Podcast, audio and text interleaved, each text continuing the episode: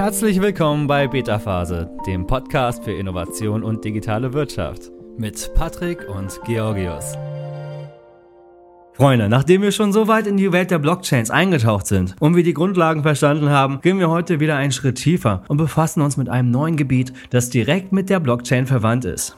DeFi. Die Befürworter von DeFi glauben daran, dass dieses neue System Banken und traditionelle Finanzdienstleister überflüssig machen wird und alle Arten von Transaktionen bald dezentral verarbeitet werden. Ob das tatsächlich stimmt, werden wir in diesem Podcast jetzt nicht vollständig klären können, aber ich starte hier heute den Versuch, dir das Thema DeFi einmal einfach und verständlich und so wenig technisch wie möglich zu erklären. Kleine Warnung vorab, DeFi ist ein wenig komplexer als das Thema Metaverse und NFT. Das heißt, wir werden nicht um etwas komplexere Gedanken herumkommen, aber ich versuche es wirklich so einfach wie möglich zu gestalten. Und am Ende des Podcasts hast du eine grobe Vorstellung davon, was DeFi ist. Zum Start erstmal eine kleine Übersicht über den Begriff. DeFi, die Abkürzung für Decentralized Finance, ist ein Sammelbegriff für eine Gruppe von Finanzinstrumenten, die auf einer Blockchain aufbauen. Was bedeutet jetzt Sammelbegriff? DeFi ist ein Konzept, eine recht junge Idee und damit verändern sich auch die Definitionen und die Anwendungsgebiete von DeFi. Die Grundidee ist, dass jeder, der über einen Internetzugang verfügt, ohne Zwischenhändler Geld leihen, verleihen und anlegen kann. DeFi ist einer der am schnellsten wachsenden Bereiche der Blockchain und des dezentralen Webs. Und genau deswegen solltest du jetzt auch unbedingt dranbleiben. Du willst ja schließlich mitbekommen, was gerade das globale Finanzsystem beeinflusst und komplett verändert. Bevor wir noch tiefer eintauchen, erstmal die zwei wichtigsten Merkmale von DeFi. Also, DeFi sind zum einen dezentralisiert, das konntet ihr euch bestimmt schon denken, wenn ihr meine anderen Folgen schon mal angehört habt. Und zum zweiten non-custodial. Ich hoffe, das habe ich jetzt richtig ausgesprochen. Ich habe das jetzt ein paar Mal probiert, aber es will nicht richtig klappen. In Ermangelung einer passenden Übersetzung verwende ich den englischen Begriff. Ich erkläre dir jetzt auch, was non-custodial oh bedeutet. Non-custodial bedeutet, dass keiner deine Kryptowährung in deinem Namen verwaltet. Anders als wenn du dein Geld bei einer Bank deponierst oder du deine Kryptowährung an ein Kryptokreditunternehmen verleihst, behältst du bei DeFi-Protokollen immer die Kontrolle über deine Kryptowährung. Dezentral im Kontext von DeFi bedeutet, dass die Schöpfer, also die Entwickler dieser Protokolle, die Macht über ihre Smart Contracts an die Gemeinschaft abgegeben haben. Die Schöpfer wählen sich quasi so schnell wie möglich selbst ab und lassen die Nutzer und Nutzerinnen über die Zukunft des Netzwerks abstimmen. Soweit so gut. Jetzt machen wir mal eine kleine Zeitreise, um die Idee von DeFi noch etwas besser zu verstehen. Denn wie so vieles begann alles mit Bitcoin. Du kannst dir Bitcoin als dezentrales Zahlungssystem vorstellen. Es ist kein Vermittler für die Transaktion nötig und Überweisungen können von jedem Menschen mit einer Wallet zu einem anderen Menschen mit einer Wallet gesendet werden ohne Länderbegrenzung.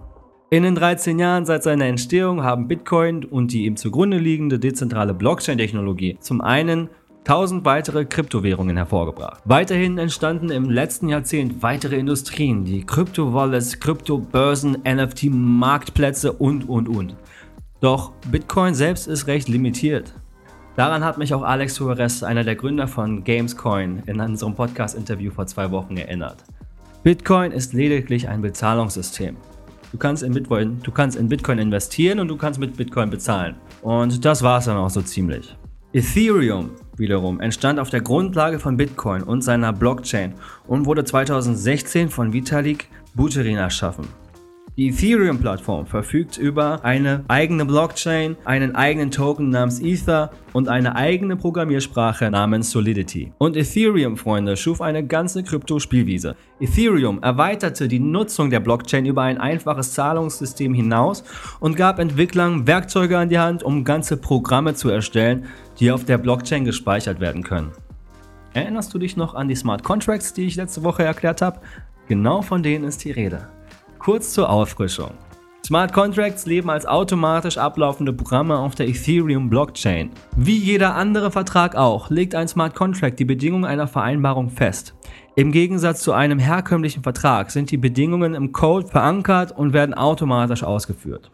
Smart Contracts bauen auf der Grundidee von Bitcoin auf, dem Senden und Empfangen von Geld ohne einen Vermittler wie eine Bank in der Mitte. Und ermöglichen automatisierte und dezentrale Bankgeschäfte.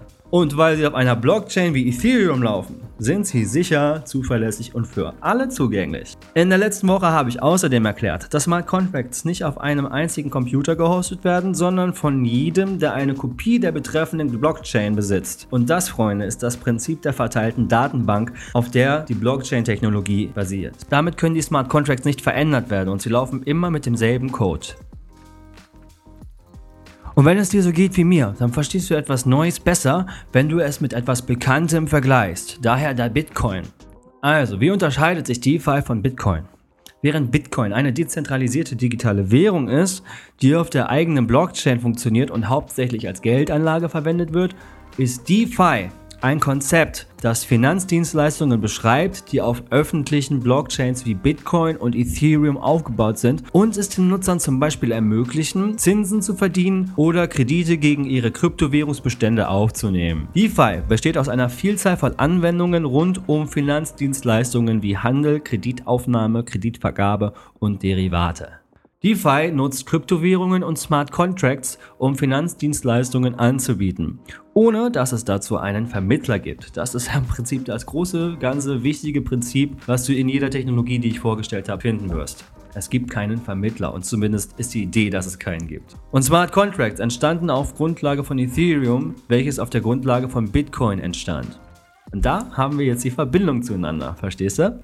Zur Erleichterung von den Peer-to-Peer-Geschäftstransaktionen, die bei DeFi stattfinden können, nutzen die Anwender dApps, von denen die meisten im Ethereum-Netzwerk zu finden sind. Wir werden zum Thema dApps mal eine, noch eine dedizierte Folge machen, aber hier nochmal eine ganz kurze Erklärung, dass du hier nicht ganz auf dem Trockenen sitzt.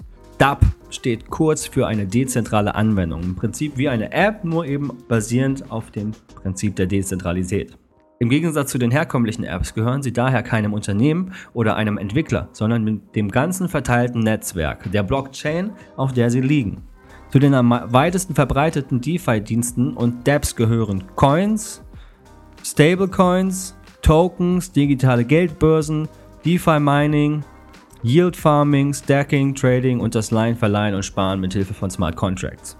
DeFi ist weltoffen. DeFi ist quelloffen. Das heißt, Protokolle, das heißt, Protokolle und Anwendungen können, können, theoretisch von den Nutzern eingesehen und weiterentwickelt werden. Folglich können Benutzer Protokolle mischen und anpassen.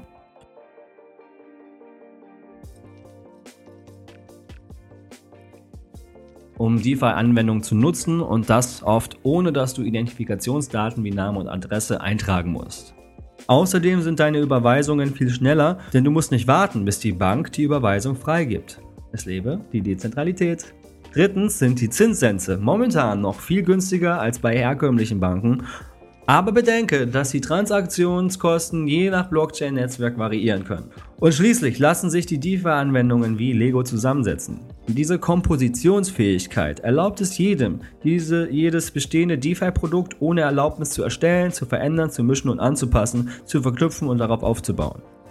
Wenn du mir bis jetzt zugehört hast, dann denkst du dir jetzt sicher, ist nicht sowieso alles, was mit Krypto zu tun hat, dezentralisiertes Finanzwesen? Gute Frage. Die Antwort ist irgendwie schon.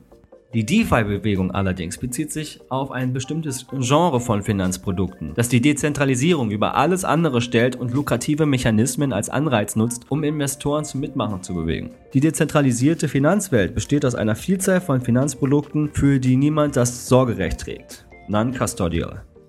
Und sie sind um eine Kultur von hochexperimentellen, super lukrativen Kryptoprojekten herum aufgebaut, die die Aufmerksamkeit von Top-Unternehmen und Risikokapitalgebern und einigen Betrügern auf sich gezogen hat. Okay, DeFi ist momentan ziemlich beliebt, aber es ist noch nicht ganz im Mainstream angekommen. Woran liegt das eigentlich? Die Welt des dezentralen Finanzwesens wird zwar immer beliebter, aber für Einsteiger ist es trotzdem noch recht verwirrend und kompliziert. Das heißt, die Einstiegshürde ist relativ hoch.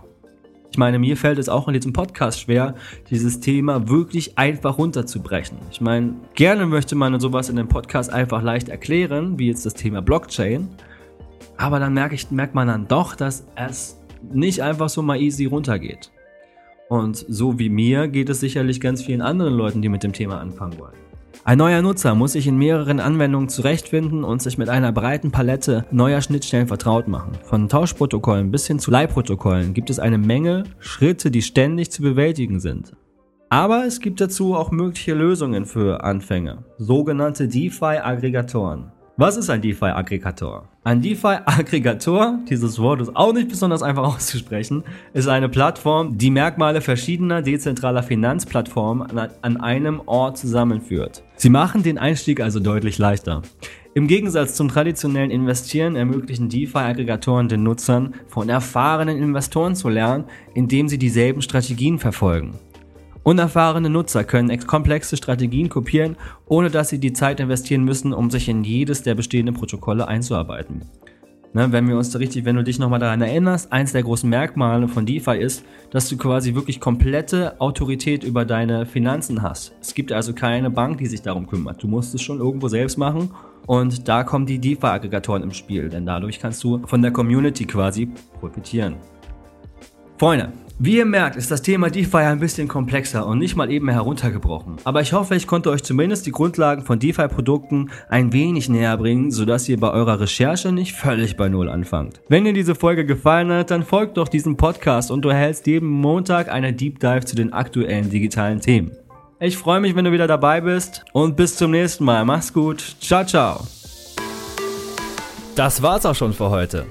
Wenn dir diese Folge gefallen hat, abonniere unseren Podcast. Schon bald siehst du Innovation aus verschiedenen Blickwinkeln und bekommst wertvolle Einblicke in die digitale Wirtschaft. Bis bald bei Beta Phase.